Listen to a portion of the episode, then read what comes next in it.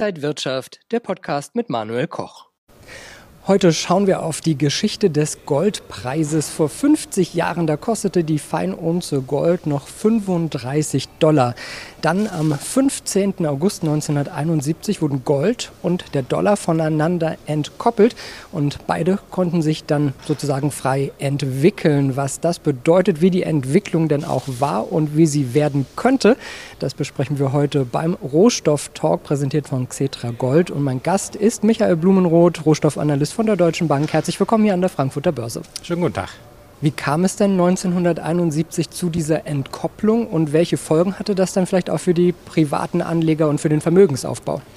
Ja, ist ganz spannend. Da muss man jetzt erstmal einen Schritt zurückgehen. Ähm, warum wurde Bretton Woods überhaupt eingeführt? Ähm, das war nach den Kriegsjahren 1948.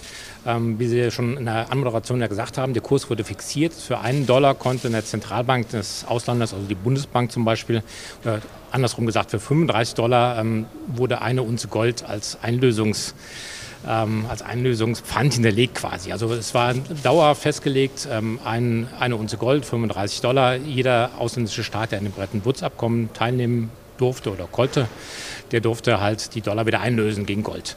Jetzt war das Problem gewesen, ähm, das kann man sich vielleicht wie so eine Waage vorstellen. Wir hatten am Anfang ungefähr das gleiche Volumen an Gold und an Dollar auf der einen Seite.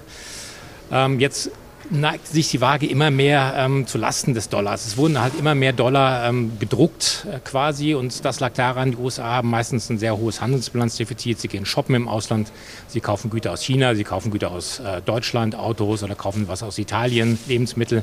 Und das Problem war, dass die Zentralbanken im Ausland dann immer mehr Dollarreserven angehäuft hatten und gar nicht mehr genug Gold zur Verfügung stand, um diese Dollarreserven zu decken. Also im Prinzip äh, wäre das System früher oder später eh implodiert, weil dieses Einlösungsversprechen nicht mehr ähm, aktiv zu halten gewesen ist von den Amerikanern. Und jetzt am 15. August ähm, 1971, wie Sie ähm, gesagt haben, hat Präsident Nixon ohne Rücksprache natürlich ganz, ähm, jetzt war natürlich auch nicht sehr hilfreich für die Märkte, dieses Abkommen gekündigt in der Fernsehansprache. Privatanleger, was bedeutet das? Wir haben zwei Effekte. Zum einen sowohl das Gold als auch die Währung, wie zum Beispiel damals der Dollar gegen die D-Mark, waren auf einmal frei konvertierbar.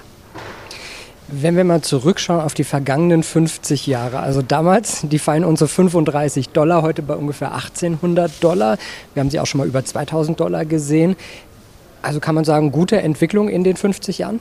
Ja, eine super Entwicklung. Wir haben es mal jetzt zurückgerechnet, das sind ungefähr 8% per annum als Rendite, wenn man das in US-Dollar betrachtet. Jetzt, wenn man in Euro oder in D-Mark damals investiert gewesen wäre, wäre es weniger gewesen, weil die D-Mark stark aufgewertet hat gegen den US-Dollar. Also der US-Dollar hat ungefähr die Hälfte an Wert seitdem gegen den Euro verloren.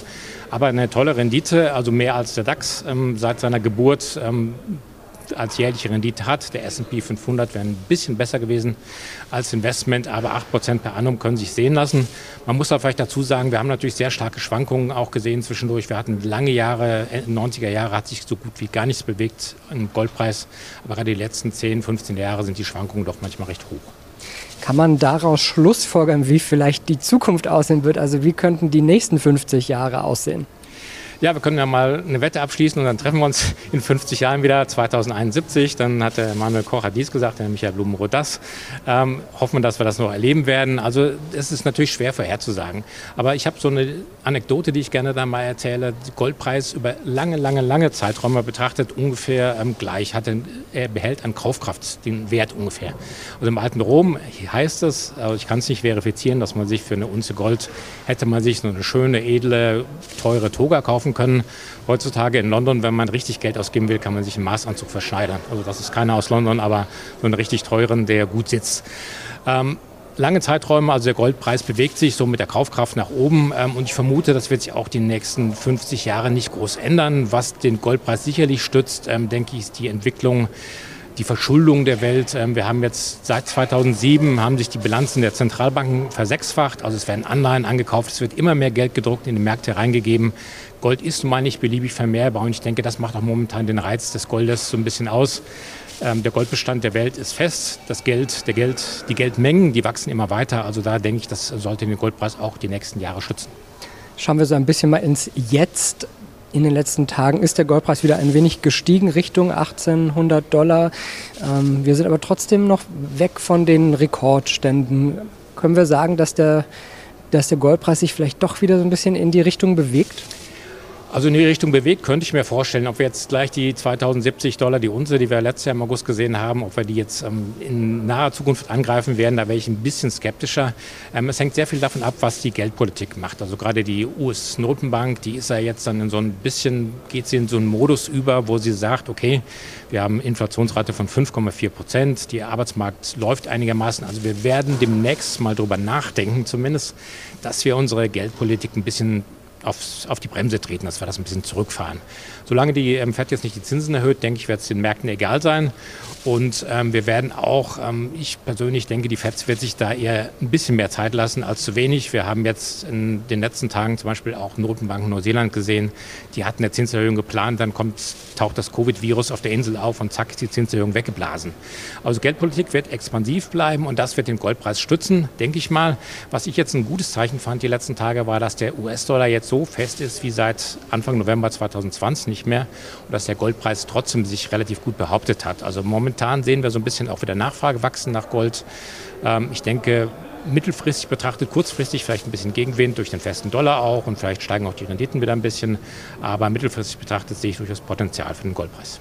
Und dann physisch oder als ETF, ETC einsteigen, wie zum Beispiel bei Xetra Gold?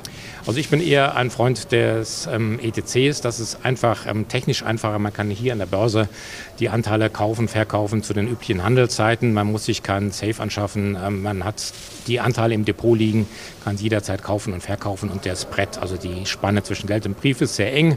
Also hier wäre ich persönlich, bin ich eher ein Freund der ETCs. Wer es physisch machen möchte, der kann es aber natürlich auch gerne machen sagt Michael Blumroth, Rohstoffanalyst von der Deutschen Bank. Vielen Dank, dass Sie hier an der Frankfurter Börse zu Gast waren. Und Ihnen, liebe Zuschauer, vielen Dank fürs Interesse am Rohstofftalk. Bleiben Sie gesund und munter. Bis zum nächsten Mal. Und wenn euch diese Sendung gefallen hat, dann abonniert gerne den Podcast von Inside Wirtschaft und gebt uns ein Like.